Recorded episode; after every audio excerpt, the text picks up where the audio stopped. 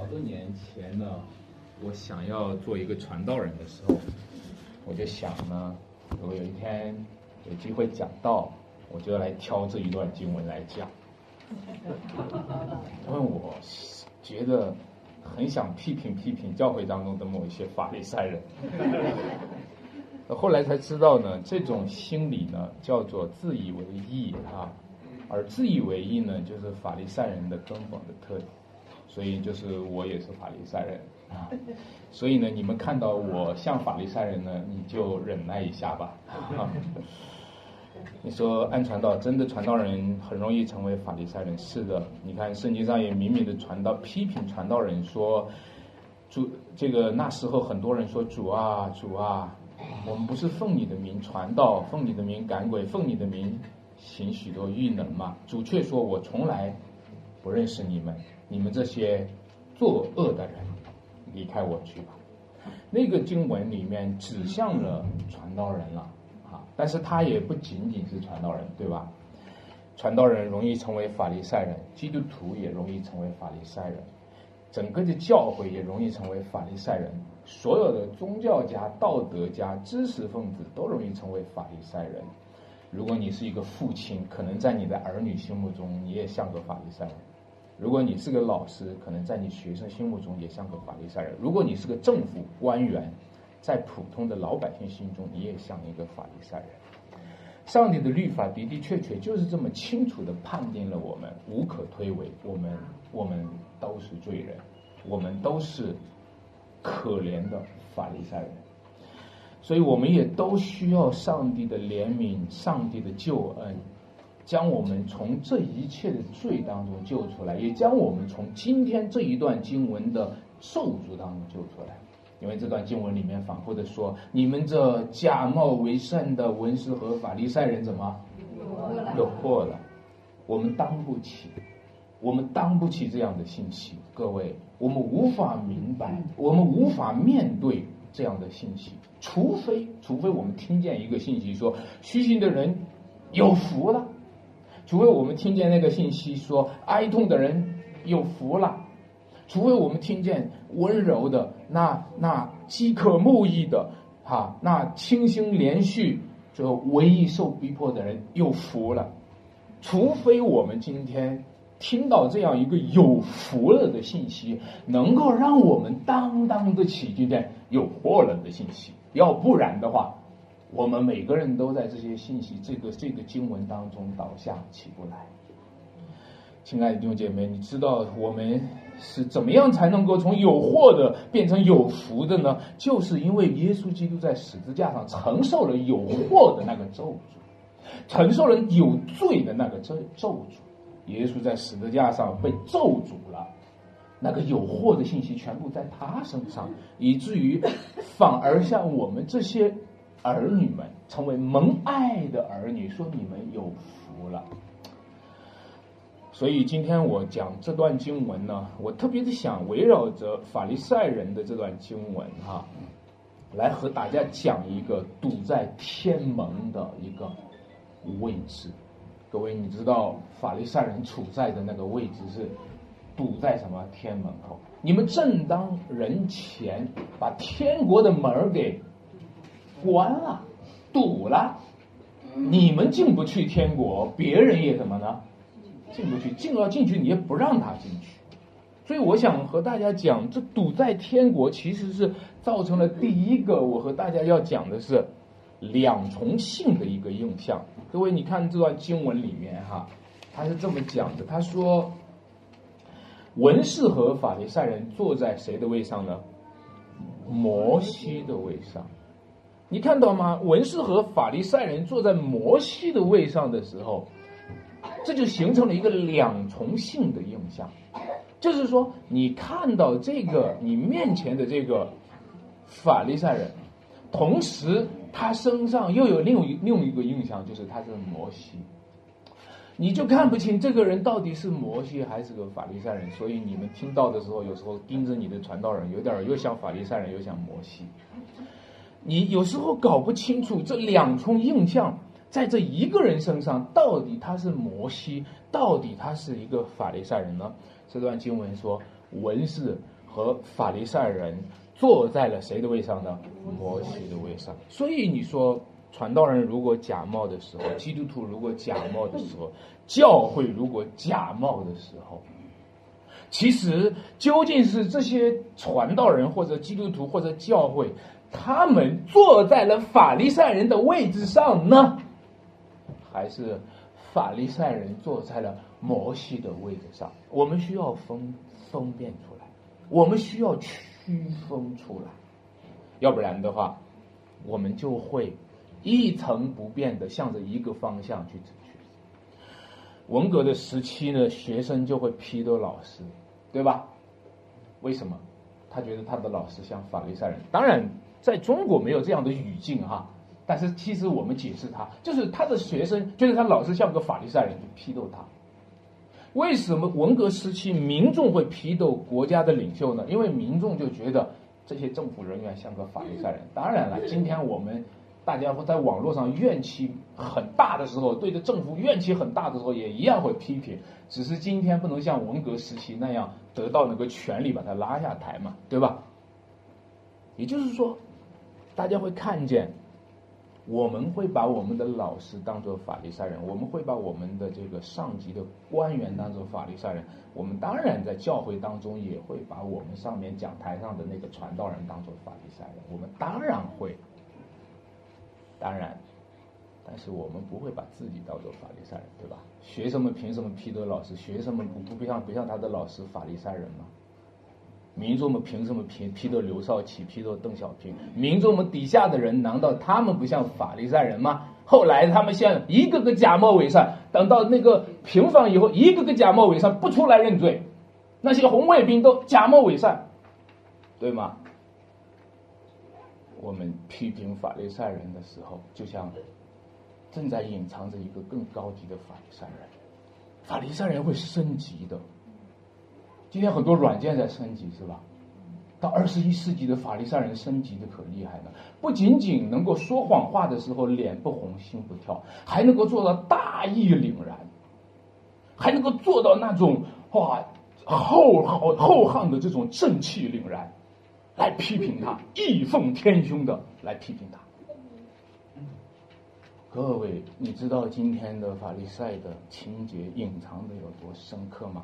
我们生命当中那些可怕的法利赛情节，真是求主拯救我们和怜悯我们。法利赛人呢，坐在摩西的位置上，形成了两重印象。法利赛人呢，坐在摩西的位置上。他这个，我用具体化的去描述的话，就是说，法利赛人在前面，摩西在后面。他们背后是谁呢？摩西，对吧？所以你也不能轻易的去反反对他们。意思说，他们所教导的，你们还得什么听？你们还得忠心。如果你反对法利赛人的时候，你就反对了摩西了，对吧？所以呢，在这里，法利赛人呢坐在摩西的位置上，就把，也就是说，摩西在后面，法利赛人在前面。其实这个时候，法利赛人把摩西给堵住了。我们说堵在天门前的位置，堵在法利，堵在摩西前面的。法利赛人，你很麻烦，你很痛苦的，就是你必须得经过这个法利赛人才能够接触到摩西，人家还是摩西的第几代弟子呢？你知道吗？摩西之后就传给了约书亚，之后人家就传下来，最后你知道吗？就是文士和什么法利赛人，而且而且在犹太人的历史上，犹太教的运动，文士和法利赛人的运动，成为了当时候的一种复兴的力量。你们知道旧约有一个文士，你们知道叫什么吗？以斯拉，以斯拉。你知道旧约当中那些文士来，你知道以斯拉定制考究耶和华的什么律法，而且还什么遵行律法是吧？而且还要将这些什么教训人，你知道吗？文士以斯拉那就成为被称为犹太教之父。就是从他那个时候带动起来，很多人严谨的遵守律法，所以我告诉你，不能轻看法利赛人。文士和法利赛人的的确确是摩西的第几代弟子，就是在就是他们，他们是带着摩西的权威，所以我告诉大家，难就难在这个地方。一种呢，是你困惑在你认为摩西哦，摩西和法利赛人是一伙儿的，原来你摩西也不过是个法利赛人 啊，所以大家就开始批评摩西，大家就把摩西看作法利赛人，义愤填胸的。来批评摩西，在旧约当中挑战摩西最大的是一党人，叫做可拉，是吗？可拉大当亚比拉，是吧？各位，你看到吗？在旧约当中，这些批评摩西的人，在他们心目中，摩西就是个法利赛人，在他们心目中，摩西就是应该被批评的。结果，摩西说：“神拣选了谁？对吧？”到早晨的时候，神会显明，你就知道是谁在擅自专权。当然了，我我们也看到了另一种呢，我们反过来就变成了把法利赛人当作摩西。当我们把法利赛人当作摩西的时候，你看法利赛人的道貌岸然。你看法利赛人头上有经文的匣子，衣裳有什么很长的穗子，所以你看他道貌岸然，你看他他太像摩西了，而且很多人见面就说夫子、老师，所以他太像摩西，很多人都抬举他。摩西脸上有荣光。当法利赛人脸上有虚荣的光，太像了，是吗？太像了。所以呢，主耶稣就说：面对法利赛人，你只能是这样做。他教导你的，你得忠心，但是你不要效法他的什么行为。为什么？因为他说的，就是摩西说的，他做的。不是摩西做的，他做的是谁做的呢？法利赛人做的，所以他们能说怎么呢？不能行哦，各位能说不能行，这个非常值得我们去讨论了。为什么基督徒会能说不能行呢？啊，为什么今天我们常常会落在一个大家常常会说到，我知道，我们教会上讲讲到的时候，大家每一个弟兄姐妹回应哦，我知道，我懂。后半句是什么？可是我做不到，是吧？那我们都是法利赛人，是吧？这句话就定了我们的罪了，是吧？这句话就承，你就等于在承认你是能说不能行，是吧？求主怜悯我们，能说不能行，能说不能行，为什么他不能行呢？为什么我们不能行律法呢？为什么我们知道却做不到呢？那你没有行律法，你在行什么呢？你在行律法主义。没有行律法，你在行什么呢？你看看你没有行道，都忙着行了一些什么呢？你都忙着做了一些什么呢？忙着把囊当的重担捆起来，每天就做这个事儿，把囊当的重担捆起来，负责搁在别人的肩上，就每天就做这个事儿，每天就忙这个事儿。啊，你说我在读律法书对吗？你说我在读圣经对吗？好，读完圣经正好方便这个圣经空起来搁在他身上。我们每天都替别人，替别人孔，把这个囊当的当的孔起来搁在人的身上。求主怜悯我们，我们就在忙着做这些事，所以我们自己呢，我们自己没空行道，我们也行不出道来，我们就忙着搁在你身上，好好行道啊，懂了吧？好好悔改哈，我们忙着做这个事。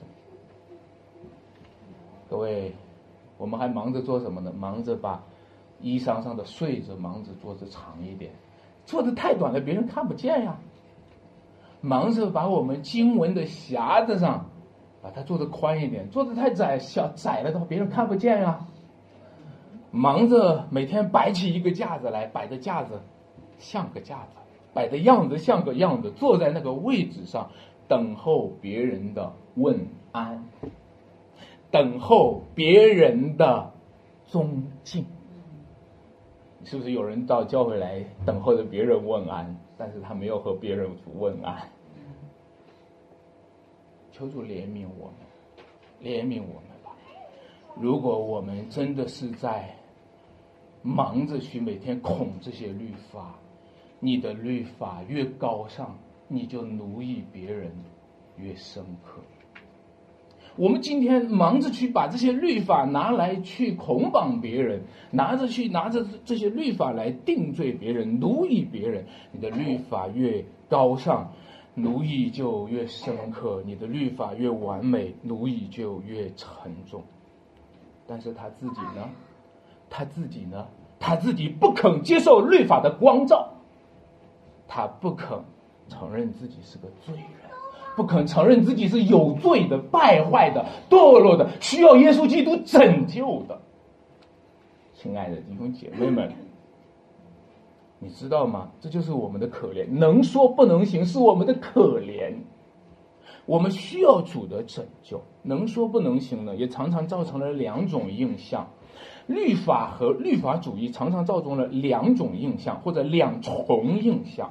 有时候我很害怕，作为一个职堂者哈，作为一个经历了呃多年这个这个服侍哈的体会的一个传道人，我很害怕你们在我身上是两重印象，因为你们一边听我讲到，一边要抬头看看我的样子像不像说真话。我很害怕你们在我身上看到两重影响，就是说你听见我所说的，看见我所做的是两回事儿。不一样，这两重印象你弥合不了。我很害怕，我很害怕这样造成你的困惑，因为我据我了解，多年以来很多弟兄姐妹们的成长，成长不了，就是他每天看见的和他耳朵听见的是两个印象，他整合不了。他听说教会里面是有爱的，但是他看到教会里面不是这样子的。他听说是我们教会要怎么样敬畏神的，但是他看到的不是这个样子。这两重印印象整合不了，而造成了我们的困惑，造成我们的困惑。亲爱的弟兄姐妹，我也很害怕在你们身上看到两重印象。我印象你们原来是什么样的，后来我发现不是。我也很害怕。在你们，在你们每一位弟兄姐妹们身上，我和你们相处的过程当中，我原来对你们是什么印象？但是我后来发现完全不是。弟兄姐妹，你知道吗？这两重印象给人带来的困惑和软弱都是很大的。我很我很期待在福音里面，我们这两重印象被整合。这两重印象被整合，怎么样就能整合起来呢？如果一个能说不能行，怎么样就能整合起来呢？如果说的和做的不一样，怎么样才能够整合起来呢？是不是我们从此以后，我们要说到做到？从此以后，我们要言行一致，因为说到做到，言行一致，就获得了确据。因为我听到你说的，我看到你做的。是一回事儿，使我获得一个确据，非常好，是吧？但是我告诉大家，还不够，还不够。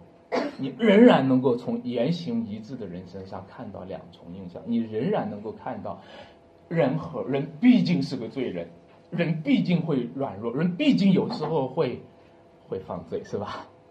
会失脚。那怎么办呢？那你说咱们怎么能做到两重印象完全一样呢？让我告诉你，这不是我们做到的，这是耶稣为我们做到的。在我身上的两重印象，我不能够靠着我自己的言行一致完全的整合了它。我有很多地方需要靠着主耶稣替我死，靠着主耶稣他为我死。靠着我这一个说到却没有做到的人是该死的人，耶稣替我死，是靠着耶稣替我死，整合起来。亲爱的弟兄姐妹们，在你身上也一样。如果我心里对你很失望，我心里觉得你原来是这样的印象，今天你却是这样的人，我很失望的时候，你知道怎么样整合起来？因为耶稣替你死。我不能再说什么，因为耶稣替你死了，因为耶稣为你死而复活了，对吗？如果你是耶稣的儿女，我也是耶稣所拯救的，你也是耶稣所拯救的，我们都是神的儿女，我们都是在基督里面被整合起来。各位，所以我想，我必须诚实的说，我做传道人做了很多年的法利赛人。我必须诚实的跟你们说，有时候我是言行不一的，有时候我嘴上告诉大家要刚强，其实我心里很软弱。我必须告诉大家说，我有时候告诉大家说，我我我自己教导的那个部分，我我自己并没有完成。亲爱的弟兄姐妹们，我还要。告诉大家说，我曾经用律法主义奴役过我的弟兄和我的姐妹，伤害过那些弟兄和姐妹，直到有一天，后来我发现这个律法主义同样也奴役我，我自己落在了自己的垄断之下，落在了律法的咒诅之中。亲爱的弟兄姐妹们，但是我告诉你，今天借着基督，我已经向律法死了。我已经与他与耶稣基督同定十字架了。今天我可以告诉你一件事情：我不需要当心律法向我索要的任何条件，耶稣已经为我死了。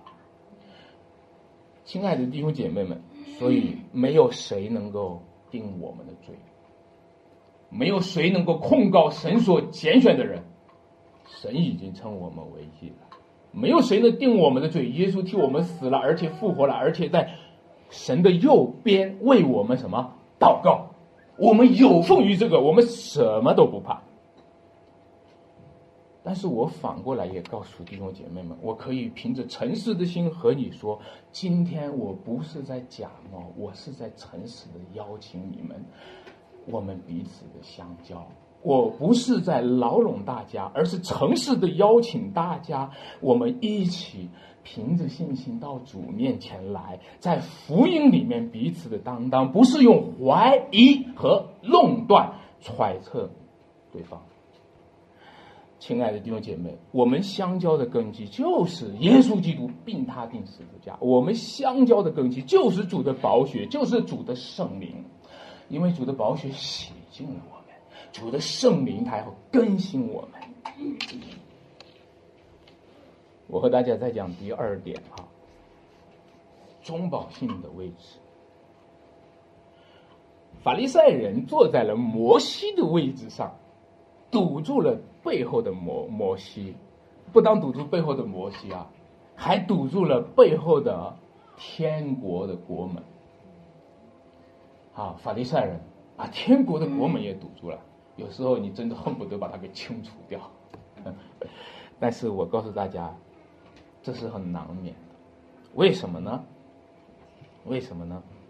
因为今天基督的信仰、福音的信仰就是一个中保性的信仰。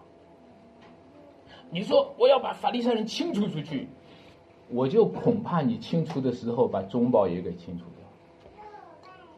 我就害怕你清除法利赛人的时候，忽略了法利赛人坐的是摩西的位置。当初的摩西是中保，不要忘了啊，不要忘了。我就害怕你清除，我要把法利赛人清除出去，清除出去教会就干净了。清除的时候小心哦，小心哦。上帝和人之间始终有一个中保性的位置，你不要清除的时候把中保的位置给清除了。你能和上帝直接面对面吗？你不能。我们每个人，我们都必须有中保。当然，大家都知道，谁是中保？耶稣基督。只有一位神，在神和人之间，只有一位中保，就是什么？降世为人的主耶稣基督。所以，这个中保的位置很重要。那你说，哎呀，根据你这么一讲的话。我们就有点困惑了，因为明明说的只有一位神，也只有谁啊？一位，一位中保，是不是？就是耶稣基督。但是根据你刚才讲的，好像你讲的不是一个中保哦。摩西也是他们立约的中保，是吧？还有啊，我们就业当中，我们上次讲到那个主日学说，亚当是行为之约的中保，基督是什么？恩典之约的中保。还有啊，旧约当中讲到了要挪亚之约呀，讲到摩西之约呀，大卫之约等等。为什么明明说的是一个中保，在这里却说了好几个呢？是的，只有一个中保，耶稣基督是唯一的中保。所以说，若不借着他，没有人能到父那里去，这就是唯一的中保。除他以外，别无拯救。天下人将没有赐下别的名可以靠着的救。但是，请听哈，你不要混了。耶稣唯一的中保是讲，耶稣是唯一蒙悦纳的中保。那不蒙悦纳的中保呢？多着呢，明白吗？耶稣是唯一的中保，是讲耶稣是唯一成功的中保，唯一从地上到天上这条路铺平的那个中保。他是道路、真理、生命。耶稣是唯一的中保，并不是说。在耶稣以外，就没有预表着耶稣这个中保的中保。摩西就是预表耶稣这个中保的中保，也并不是说没有那种失败了的中保，对吧？有很多是失败了的中保，想要做，我觉得这个这个佛教呀、道教呀。其他宗教呀，都是失败了的中保。他们都想凭着释迦牟尼也好，凭着老子也好，让他们做中保到上帝面前。他们是失败的中保，上帝不认。他们代表了一部分人，就以为能够代表全人类。他们代表了一部分人，甚至他们就算代表了全人类，又怎么样？他代表不了神，对吧？还有啊，还有假冒的、冒充基督的。中保，人家也是中保，对吧？法利赛人坐在摩西的位上，可以冒充啊，对吧？亲爱的弟兄姐妹，所以呢，你会看到了，只有一位中保，就是耶稣基督，就是耶稣基督。但是呢，在耶稣基督在神人之间是只有耶稣基督，但是我发现，在耶稣基督与我们之间呢，好像也需要中间人。哎，你认识耶稣吗？你见过耶稣吗？没有，没有是吧？没见过，你怎么能够通过耶稣到天父那里去呢？那你怎么见过耶稣？你怎么认识耶稣的？告诉我，你们怎么认识耶稣的？你们和耶稣是怎么联系起来的？啊？怎么？传福音，传福音，教会是不是？所以你不能够忽略这个部分啊！你你说，当然我我我知道，就是说神和人之间只有一位中保，我除了耶稣谁也不要。那你的弟兄姐妹呢？你知道不知道？给你传福音的就是你的弟兄姐妹。你知道不知道？那些劝勉你的就是你的弟兄姐妹。你知道不知道？讲台上的神的话语，那对你是非常重要的。你知道不知道？嗯。各位，你不要说起来认耶稣一位中保就六亲不认啊！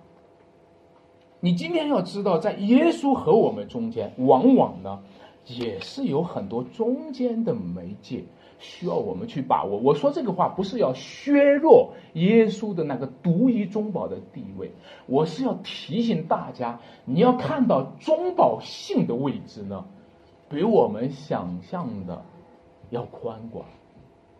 好，那你就看到耶稣讲的一些话，提醒一些中保性的特点。耶稣说：“对他的门徒差遣他的门徒说，人接待你们，就是什么？接待我。哦，请注意，请注意！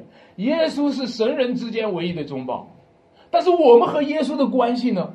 是通过耶稣说，人接待你们，接待这些门徒、使徒的时候，就是接待什么？主主。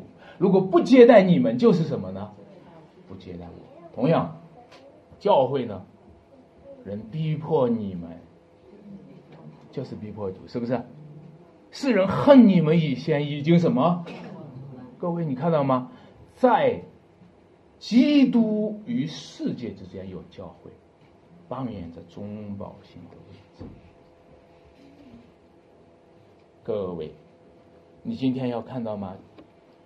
中保性的位置是我们要尊重的。耶稣基督是中保，当耶稣基督作为中保呢，他这位独一中保的那个位份是没有人可以取代的。但是你知道吗？凡是带着他的使命的人，凡是带着他的恩典的人，就是带着基督自己的人。凡是带着他的差遣的人，凡是奉他的名聚会的，奉他的名传道的，其实就是带着他自己本身的人。那么这样的话呢，各位，我们就可以看到，今天你需要对那些使徒、对先知、对宣教士、对传福音的。对牧师、对教师，你应有的尊重。作为传道人，我认为我可以接受这个尊重。我不是在凭着自己来讲啊，我凭着自己，我和你和大家都一样，都是一个软弱败坏的罪人，也是甚至是一个法利赛人。但是呢，作为传道人，我提醒大家，你们对传道人的尊重和你们对所传之道的尊重是总是有关系的，总是有关系的。所以保罗常常在他的辩护当中提醒着那些攻击他使徒地位的人，说：我们所传的基督总没有是而又非，我们所传的道总没有是而又非。亲爱的弟兄姐妹们，的确是有时候传道人也会被攻击，有时候保罗也会被攻击，有时候需要学习忍耐，需要背起十字架。但是就算如此，教会也不会推行这样的民主，任由你们攻击教会的讲台，不会的，因为上帝的话语，上帝的话语需要能够正常的。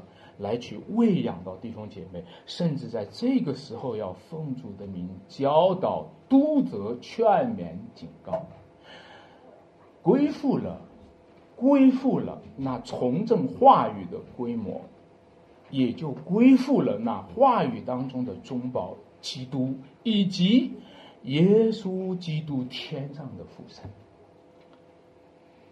其实。我如果再往生活的方方面面推的时候，你发现哈，我们很多的人，很多的人都在扮演中保性的，在这个中保性的位分上扮演中保性的这个这个功能和角色。比如说，你做父母，对吧？在座的多位都是做父母的，是吧？你做父母有没有想过你怎么样做父母？嗯做父母其实本质上，对。就是做中保，做父母就是像中保基督一样的去做父母。做老师的怎么样去做老师啊？就是像中保基督一样的去做老师。如果我们没有意识到父母要像基督一样的作为中保带领孩子来认识神归向神。如果作为老师没有意识到你作为老师的那个权柄、威严和责任，让孩子们能够又敬又爱又怕的那个形象是代表着神的形象。如果你没有意识到这个的话，亲爱的弟兄姐妹，我们就可能在冒充基督。我们不是。在学校的他，我们是在冒充基督，在冒充上帝。我们直接就要求他听我的话，因为我就是上帝。求主怜悯我们，求主怜悯我们。所以你看到吗？耶稣这段是这段圣圣经里面讲了一段比较极端的话，什么话呢？大家读的时候有没有看到？他说：“你们不要受拉比的称呼，拉比就是夫子哈。”只有一位是你们的夫子，你们不要称呼什么地上的人为父。嚯，这个讲起来，不要称呼地上的人为父，你们只有一位是你们的父，就是天上的父。后面说你们不要受师宗的称呼，只有一位是你们的师宗，就是谁呀？基督。弟兄姐妹们。如果今天要是把这个经文直接应用的话，我想大家都感觉到有些不合适，对吧？咱们今天见了咱爸，肯定应该是还是叫爸的，对吧？但是为什么耶稣会讲出这段话来呢？啊，这段话和中国文化里面的宗师重教一日为师，终身为父，还有儒家国学当中今天要求学生要拜孔子啊，你们今天的把孩子送到学校里面，有些学校里面是让他拜孔子的，甚至你知道以前是叫拜师学艺是吧？所以耶稣就对着这种对老师的拜偶像。对父母的拜偶像，回去拜祖宗，回去拜父母。耶稣用这句话可以说是迎头痛击。为什么？凭什么？父母可以把他摆在上帝的位置上，摆在基督的位置上？亲爱的弟兄姐妹，所以我们要看到，其实每一个父母之所以让人看起来又敬又爱又怕，每一个老师之所以。让孩子们看起来又敬又爱又怕，还有政府让人看起来有时候一样，对吧？本质上，我们都需要负责任的扮演那个中保性的角色。我们有责任把人带到归向神。如果我们不把人带到归向神，那你就是说你自己就是神了。各位，所以你知道吗？很多的孩子们就是在这里被跌倒的。很多的学生就是在这里跌倒，他觉得他在培养学生，其实他把学生给跌倒了；他觉得他在教育孩子，其实他把孩子给坑了。亲爱的弟兄姐妹们，所以我们该怎么样去带我们的孩子？该怎么样带我们的学生呢？啊，其实包括作为牧师、传道人，该怎么样带一间教会？包括作为基督徒，该怎么样带一个非基督徒来慕道友来信主？我们都需要知道，我们最大的责任是活出基督徒，最大的责任是见证基督，荣耀归给神。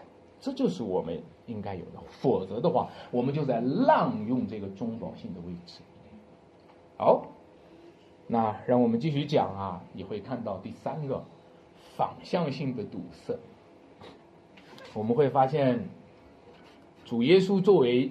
唯一的中保，他成就了神人之间的和和好，不单是神和人之间和好，弟兄姐妹们，凡是在基督里面的人，人和人也可以和好，就像我们教会想的，祖先和子孙也可以和好。凡是在基督里面的，你可以与世界和好，你可以与万物和好。凡是在基督里的，因为耶稣基督是合格的中保，耶稣基督是。成功的中中报，成就了救赎大功的中报。但是别人呢，看到这个中保的位置呢，就很羡慕。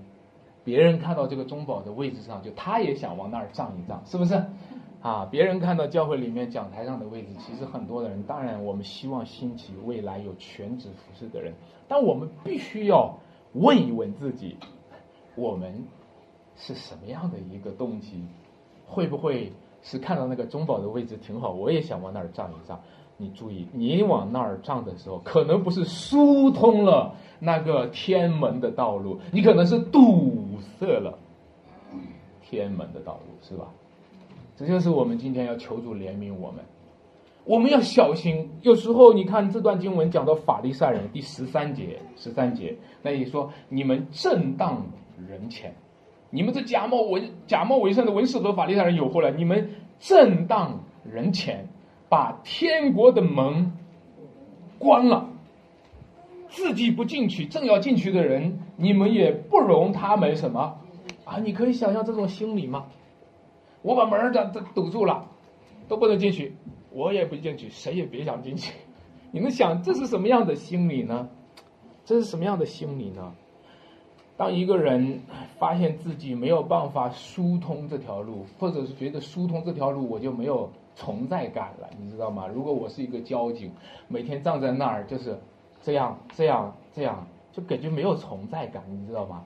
然后我过来站住，把这车车扣下来，扣下来，这个我就有存在感。你你你懂我的意思吗？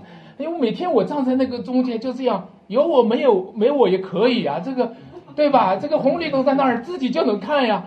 但是现在现在下来可以站住，罚款二百啊！这个我有存在感，你得尊重我，对吧？你得叫我老爷，是不是？各位弟兄姐妹，你知道今天我们服侍的人，我们也可能是这个样子的，你知道吗？我如果是在做保安的，站在门口的话，每天做保安守在那儿，当时一个一个人就进去了，一个一个人就进去了，我有什么存在感？站在那儿堵两个人才有存在感，是不是？啊，一堵呢，结果把领导堵在外面去了，啊。各位弟兄姐妹，你看到吗？就是说，我们服侍神的人很容易找存在感。我在教会里面轻轻的扫地，没人注意到我；洗碗也没人注意到我。但是我在教会里被他摔一个碗，就有人注意到我了，是吧？所以你看到，就是说，我们这种找存在感的人，有时候就是拿着堵门的方式来找存在感的。求主可怜我们吧，可怜我们吧。所以有时候教会里走在前面的，正当人前，越走在前面的人越危险。因为什么呢？因为后面来的人，大家都发现弟兄姐妹们，今天有新朋友，咱们欢迎一下。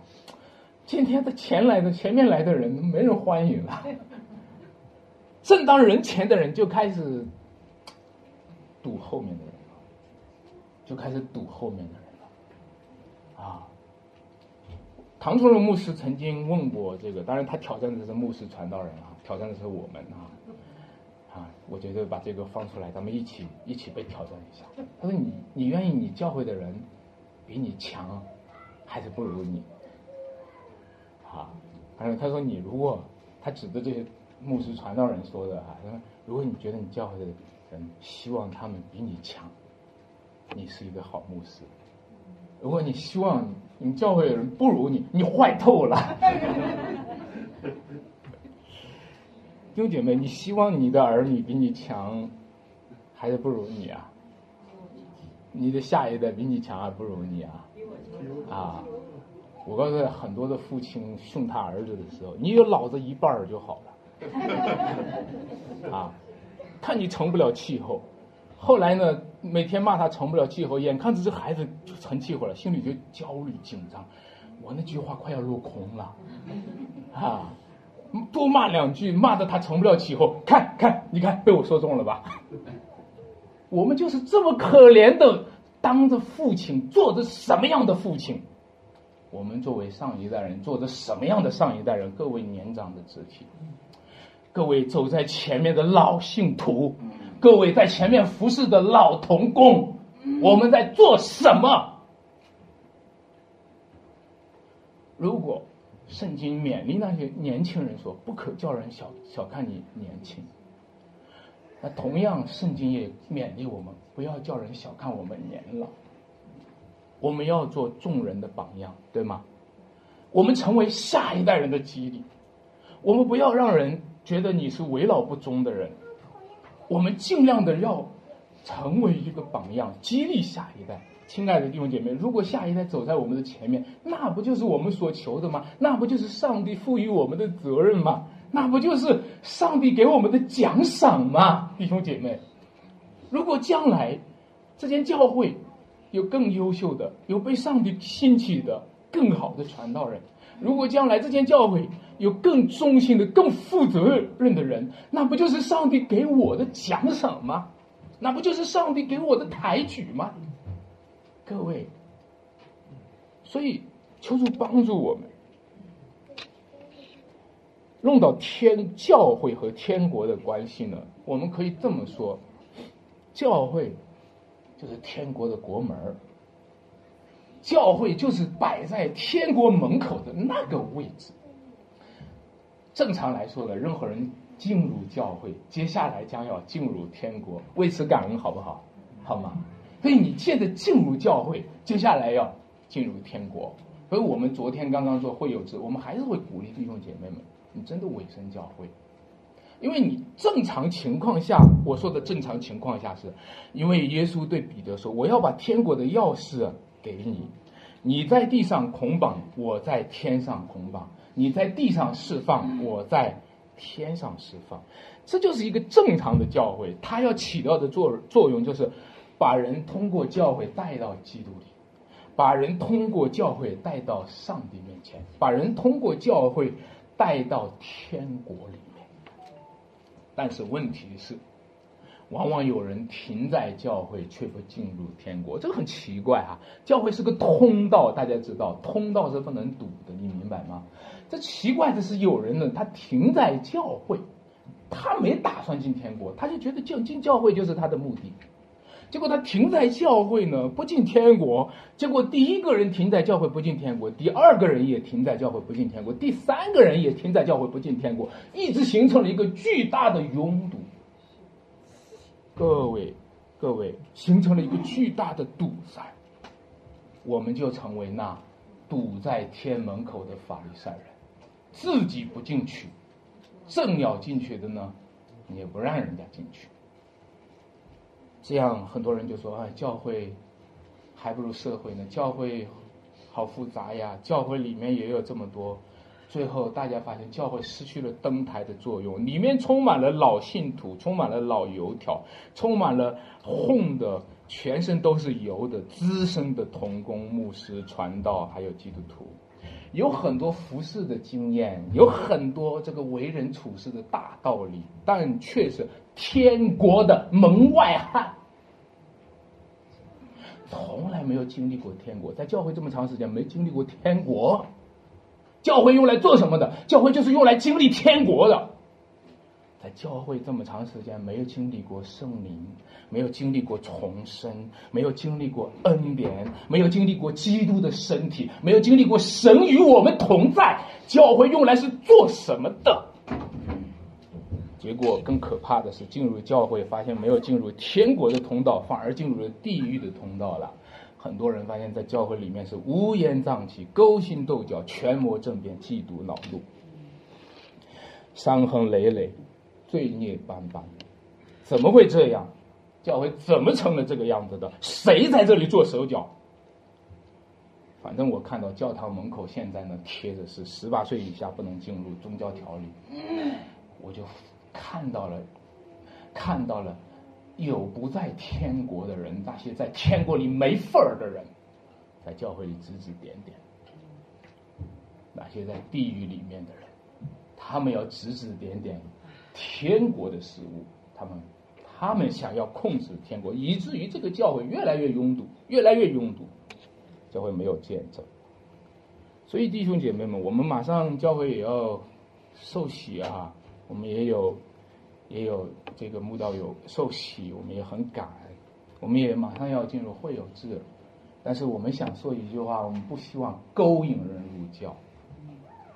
我们是家庭教会，我们是一个受逼迫的教会，我们是一个要背十字架的教会。我们诚实的告诉大家，你每个人都凭着你的良心自由的在跟随上帝。你可以考虑上帝是不是你呼召你在这间教会。我们不要，我们不要降低受洗的要求，我们不要降低加入教会的标准。虽然我们有时候想，我们有时候软弱，但是我们觉得这样就叫勾引。你觉得你在传道吗？你觉得你在宣教吗？你觉得你在传福音吗？你的传福音和那些经常传销的有什么区别？如果教会不是天国的彰显，你拉拢人进来的是一个宗教俱乐部，你拉拢人进来的是一个属于罪恶的人际关系圈儿。凭什么你要说你的这样的一个拉人入教和外面的发广告你就更高尚？凭什么？因为姐妹们，如果我们没有进入天国，我们在教会里混的全身都是油。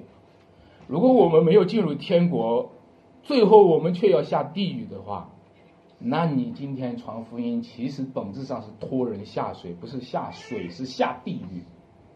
求主怜悯我们，我们真的要恐惧战惊，我们真的要求神在我们中间，在这间教会，我们不配。我讲这些话的时候，我都知道，我一样都在这些话语的判断之下。亲爱的弟兄姐妹们，让我们一起开始一个健康的教会吧。因为一个健康的教会，一个健康的教会的基本的水准、基本的水平线，就是让这间教会能够呈现天国，呈现上帝的国度，呈现上帝的属灵的权柄和福音的大门。阿门。魔鬼居心叵测，魔鬼就处心积虑来破坏教会，魔鬼想尽办法把撒旦的作为放在教会里，很多人在教会里跌倒。教会里伤心，在教会里犯罪，在教会里成了地狱之子，这样的人有祸了，因为他们在制造祸端。但是那些愿意跟随主、与主同死、与主同活、与主同背十字架的人，他们有福了。你说安传道，你刚才讲什么？与主同死、与主同背十字架，你说那个叫有福？与主同死。背十字架那不叫祸吗？这就是我们今天和人传福音、难以传讲清楚的东西，对不对？啊，你看看教会被取缔不是祸吗？这个牧师被抓坐牢不是祸吗？这个长老被判刑了，不这不是祸吗？你怎么讲这是福呢？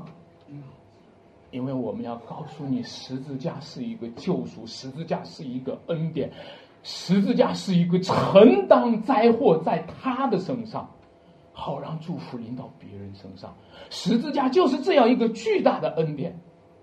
所以跟随基督的人，与他同被十字架的人，有奉于基督十字架救恩的人，他们将要有真正的福分；而无奉于他的，反而面临的是那一个有祸祸患。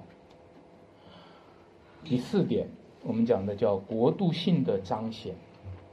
当我们讲教会这些问题的时候，也许更加的会增加你心里的个人主义，因为今天有很多的基督徒是不上教会的，今天有很多的基督徒他是个人在家里面敬拜上帝，觉得和个人在家里敬拜上帝和在教会中敬拜上帝是同等的，神与他同在。求主怜悯哈，由于很多的人不喜欢教会，不喜欢基督徒。也不喜欢教会有规矩有礼约，就成为了一群信仰上的无政府主义者，成为了成为了一群啊弟兄姐妹们，这样会随波逐流啊，这样会世俗化沉沦下去。因为我们要看到教会当中仍然有上帝在基督里国度性的彰显。这段经文里面，你读的时候呢，其实好像和这个小琼教会或者说有些弟兄会传统啊，某些教会传统有点类似。他说：“你们不要称呼啊地上的人为父，也不要受什么失宗的称呼，对吧？”那所以呢，在有些教会当中，他是不认可、不同意教会当中有牧师的。有些教会当中是不同意大家被这个这个牧师被称为牧师，在他们的教会当中是来坚持称为弟兄的啊。我觉得我我很尊重这样教会的传统啊，也明白这个意思。但是我们需要反省，我们需要留意，我们真的是觉得这样这个经文是这样应用吗？是这样解释吗？第二个，我们这样会更加谦卑吗？还是我们在掩盖着我们心里面的无政府主义。我们要留意，我们是不是在个人主义和低教会观里面，在我们心目中，其实觉得教会根本没啥大不了。亲爱的弟兄姐妹们，当很多人说我们很谦卑，很多人把自己谦卑的穗子做的长了，当很多人说我们很敬虔。啊，我们之间我们是平等的，我们很敬虔，是在把他敬虔的经文匣子做的长了。在传统家家庭教会里面，有很多的传道人或弟兄姐妹们出口成章，背诵很多的经文，这当然非常好了，这是很宝贵的，对吧？但是背诵那么多的经文，却是在把经文的匣子给做宽了，在博取着虚名。各位，谦卑就成为了谦卑的反面，敬虔就成为敬虔的反面了。我们来研究一下法利赛人的装束啊，法利赛人在他们头上有一个经文的匣子啊，如果你有时候看电影的时候会演出来，他们的根据是什么呢？根据是《生命记》第六章八节有一句经文叫做：“我吩咐你的话，你要记在心上，记在手上为记号。”戴在额上为什么经文？你我觉得你不应该不能理解吧？这个意思是什么意思？就是让你纪念神的话，是吧？结果他们就非常忠心的来做了一个经文的匣子，那个匣子里面呢可以放很小很小的摩西五经，全摆在那个匣子里面，他们就戴在头上。然后呢？他们的穗子，那个穗子是根据的经文是民数记第十五章的经文，十五章三十九节说：“你们要佩戴这个穗子哈，好叫你们看见，就纪念遵行耶和华一切的命令啊。”那你就知道了，一看见这个穗子，你就想起耶和华的话了，是吧？你也知道这是纪念。当当然了，各位弟兄姐妹们，你想一想，纪念神的话，这很宝贵。但是你注意到，注意到没有？越来越开始不是在纪念神的话，在这里有个经文匣子，意思你看看我多金钱，哈，我这儿有个穗子在这儿吊着，看看看看这么长，看看，哈，我多么多么虔诚。我告诉你，人家佛教徒的装饰也是这个意思，佛教徒有念珠，你知道什么叫念珠吗？念念不忘。念念不忘，念念有词，都是人家他佛教里面的经文。你觉得你虔诚吗？所以各位，求主怜悯我们，让我们看见，那其实今天很多的觉得自己虔诚、觉得自己敬虔、谦卑的人，基本是个人主义式的表达。他只是觉得我谦卑，他并不觉得他在表达个人主义，他觉得我在表达敬虔，他并不觉得他在表达无政府主义，他觉得我在家里也能信主，我在家里也能祷告，他并不觉得他在反对教会的群体，你明白吗？他并不觉得他自己在反对上帝国度通过教会彰显，他他他认为上帝应该通过他自己彰显，不要通过教会这个群体彰显。我们在追求的是个人主义，有时候我们拿着人的平等概念，人都是平等的，每个人都有和神的个人的领受，我们都可以从神那里直接领受，干什么非要通过教会呢？我们在强调人的平等，忽略了我们和神的不平等，我们和上帝不能提平等，我们把这个地方我们抹掉了，教会。教会彰显的不仅是教会，教会彰显的不仅是神的家，教会彰显的不仅是一个个个体的弟兄或者个体的姐妹，教会彰显的是神的国。当然，教会不等于神的国，但是教会彰显神的国。既然如此的话，我们今天就应该看见，我们就期待着让教会当中能够将那立体性的神的国度的荣耀彰显出来。我们不仅仅在一个平面上，我们都是弟兄姐妹啊，你好，我好，大家好。我们希望看到立体性的神的尊贵和荣耀能够被在教会当中彰显出来。我们也应该彼此问安。彼此亲热，互相尊重，我们也应该彼此送福，应该有秩序，有权柄，对吧？应该敬奉该敬奉的，应该尊敬该尊敬的。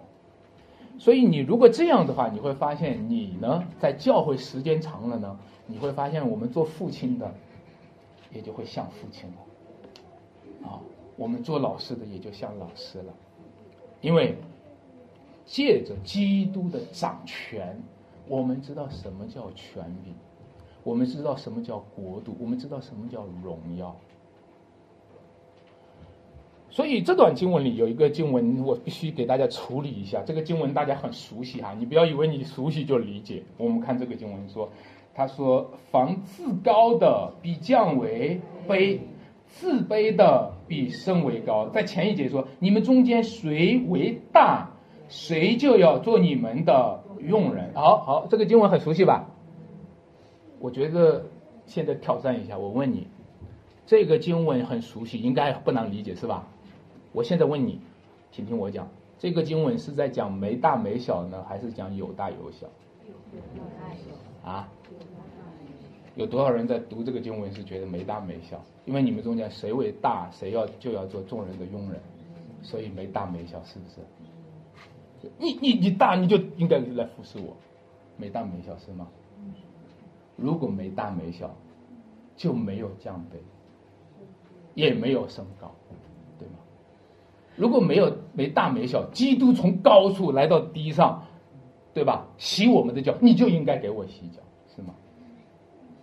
是没大没小还是有大有小？我是有大有小，有大有小才有恩典，有大有小才感恩。没大没小的人，哪个没大没小的人感恩？各位，各位，在教会你需要看到，这是一个国度的彰显。你不要轻慢，神是轻慢不得的。你种的是什么，收的就是什么。不要轻慢。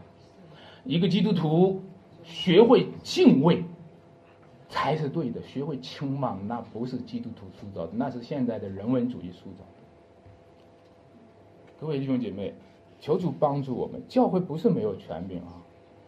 主已经把天国的钥匙给他了，教会的权柄，他是在舍己的生活和十字架的道路上越发彰显。请注意，他越舍己，那个权柄彰显的就越大，而不是说他越舍己他就越没权柄，这就是叫没大没小。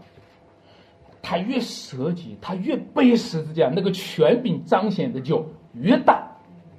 谁说了这个舍己就是没权柄了？不，你注意，他是在舍己当中让你看见天国里面肃然起敬的权柄，因为神的儿子竟然舍己到这个地步，你应该更加的敬畏他，是不是？面伏于地的下拜，望口要向他承认，望膝要向他跪拜。亲爱的弟兄姐妹们，让我们看见吧，这就是天国的门口。这里有一个关键的位置，它能够把你带到门内，它也可能把你堵在门外。如果你今天能够在这个位置上，就求助帮助我们负责任的面对。堵在天父之前的所有的父亲就有祸了，堵在基督之前的所有老师就有祸了，因为这是圣经说的，这不是我说的。堵在基督之前，堵在天国之前的所有教会、所有牧师、所有传道人有祸。但是，弟兄姐妹，那显明天赋的父亲有福了；那显明基督的老师有福了；那显明天国的教会牧师、传道人有福了。基督徒显明基督的，显明天国的有福了。所以保罗屈普呢，他被称为是牧师的牧师。他常常去对这些牧师有辅导哈，有引导啊。我自己觉得也很受益。他对他对我们曾经说过一句话，他说：“你要成为一扇窗，而不要成为一幅画。”啊，这是对我们传道人的提醒啊！当然了，就是我有时候就是老想成为一幅画，让你们看我多漂亮啊！但是你看到，就是说，他说你要成为一扇窗，因为什么？一幅画会把人堵在外面，他看到了你，他没有看到你背后的那位，而一扇窗呢，他会看到更丰富、更美好、更伟大的天国。那位伟大的神，那位伟大的耶稣基督，求主帮助我们，让我们脱离自以为是，脱离自以为意，脱离心中的偶像。你知道有一个词叫做真善美，对吧？我告诉大家，堵在真善美之前的，是不够真的假善美。所以呢，我们有时候追求美善的时候，我们追求完美的时候要留意，因为堵在真善美之前的是一个不够真的假善美。因为假善美用一个词叫做假冒伪善。弟兄姐妹们，让我们 让我们认识神吧，让我们认识真理吧，让我们认识生命之主吧，让我们认识神在基督里面的意义吧。这样，我们就脱离了文士和法利赛人的面教，我们就信靠基督而得以称义，信靠上帝的恩典，也信靠上帝在基督里借着教会。显出来的末世救恩，天国荣耀，我们一起来祷告。天父，我们谢谢你今天上午带领我们到你面前。主，求你开我们的眼睛，开我们的心窍，求你帮助我们疏通我们和你之间的拦阻。求你帮助我们，也不成为别人的拦阻。求你让我们认识你，求你在我们身上做工作。孩子深深的知道自己的软弱和亏欠，这一切不是靠我，这一切是靠你在我身上，在我们身上，在这件教会身上的恩典。求主继续带领我们，使我们从心里敬畏主，使我们从此以后带着一个敬重的心，在。在教会当中彼此的相爱，感谢赞美主，听我们祷告，奉主耶稣基督得胜的名求，阿门。